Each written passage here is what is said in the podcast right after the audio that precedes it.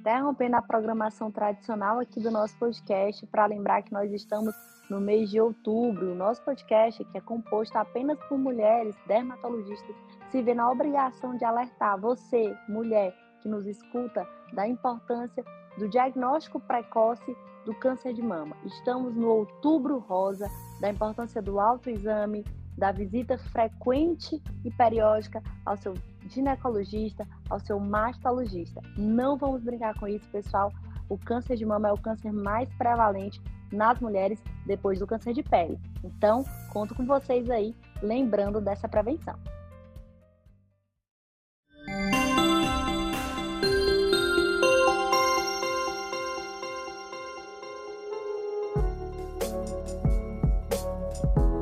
Olá, bem-vindos ao Cabelices, um podcast de médicos dermatologistas apaixonados por cabelo.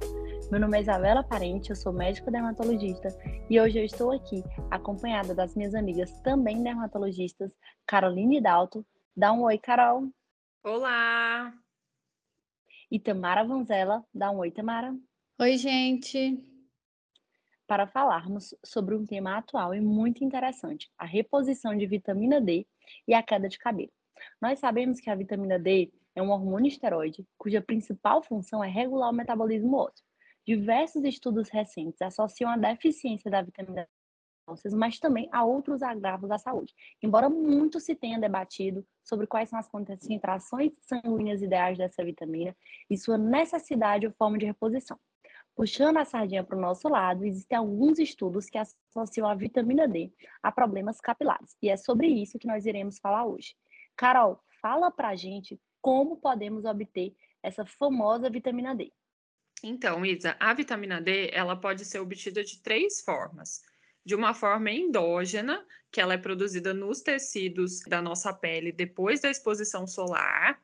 Ela pode ser produzida por meio da ingestão de alimentos ricos em vitamina D ou através da suplementação de medicamentos. Vale, acho que, enfatizar que cerca de 80% da vitamina D é produzida na pele depois da radiação, né, da exposição à radiação solar, em especial à radiação ultravioleta B. É isso mesmo, Carol. Agora, Tamara, fala pra gente quais são, então, os alimentos que são ricos em vitamina D. Isa, a vitamina D ela é obtida através de uma dieta, principalmente pela ingesta de alimentos de origem animal, como os peixes, que têm alto teor de gordura. Então, por exemplo, o salmão, a cavala e o atum, assim como gema de ovo e óleo de peixe. Após ser ingerida através dos alimentos, a vitamina D ela é absorvida no intestino delgado e levada no fígado, onde ela é metabolizada. É isso mesmo, meninas. É por isso que a deficiência de vitamina D ela pode advir de uma exposição solar muito restrita, de uma dieta inadequada ou até mesmo de um defeito na absorção dessas vitaminas é, lipossolúveis, né? A vitamina D é uma vitamina considerada lipossolúvel. Sim. Mas, é, afinal, a deficiência da vitamina D, ela pode levar a problemas capilares?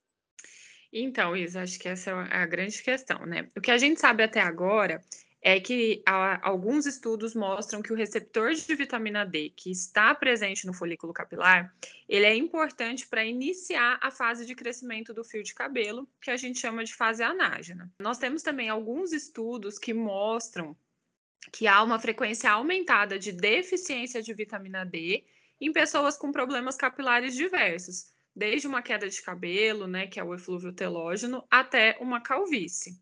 Mas a relação entre essa deficiência de vitamina D e as doenças do couro cabeludo, de fato, isso ainda não está completamente elucidado. É isso mesmo, Carol. Da mesma forma, também não sabemos qual deveria ser o nível ideal de vitamina D para cada uma dessas doenças capilares diversas que foram estudadas. Então, a gente não sabe se o ideal seria que essa vitamina D tivesse, por exemplo, acima de 20, acima de 30, acima de 40, enfim. O que nós temos, alguns estudos que apontam uma tendência de melhora das doenças capilares diversas, como, por exemplo, a calvície, o eflúvio, que a Carol falou, com suplementação da vitamina D. Mas tudo ainda é bastante indefinido. Ou seja, precisamos ainda estudar muito sobre o tema para chegarmos a uma conclusão definitiva. Mas eu queria aproveitar para perguntar para vocês como vocês têm feito no consultório. Vocês têm dosado a vitamina D nos pacientes com queda de cabelo? Isa, eu acho importante reforçar mais uma vez com os nossos ouvintes que a queda de cabelo é um sintoma e que existem vários diagnósticos que levam à queda de cabelo, como a calvície, o eflúvio telógeno, as alopecias cicatriciais e muitas outras doenças que a gente já falou aqui no podcast. Então, é importante saber qual é o motivo e qual é o tipo de queda de cabelo, né?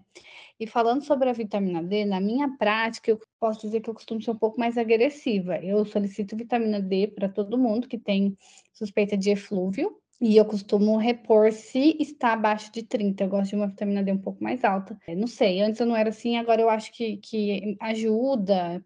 Eu não acredito numa vitamina D tão alta, mas mais de 30 eu gosto de deixar meus pacientes. Eu também doso, costumo do, dosar vitamina D para os meus pacientes. Em relação à reposição, eu acabo, eu, eu acabo avaliando um pouco.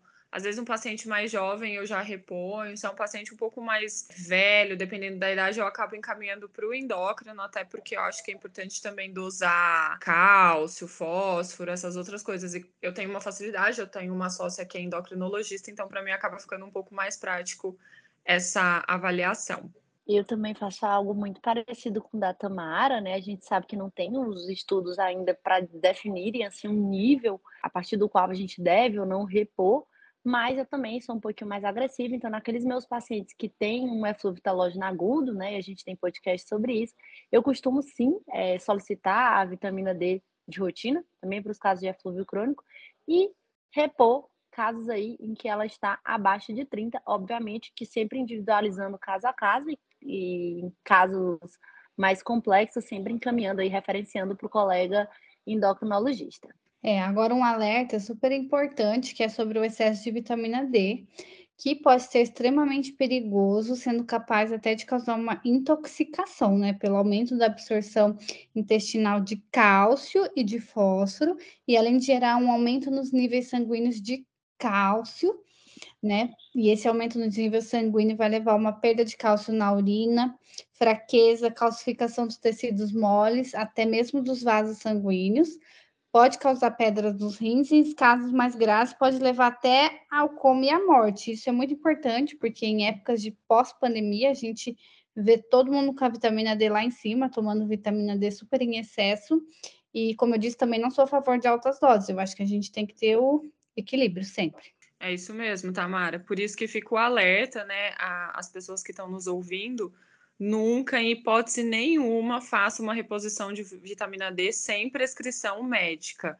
Hum. Até porque eu já vi casos horrorosos e, como você mesmo pontuou, não é porque é vitamina que é saudável, né? É isso mesmo, meninas. A vitamina D, ela tá bem na modinha e, de fato, a gente reconhece a importância dela para o nosso organismo. Então, sintetizando o que foi falado aqui em relação aos cabelos, ainda não se tem bem estabelecido o nível ideal de vitamina D para cada diagnóstico de doença capilar, sendo necessários mais estudos para que cheguemos a uma conclusão.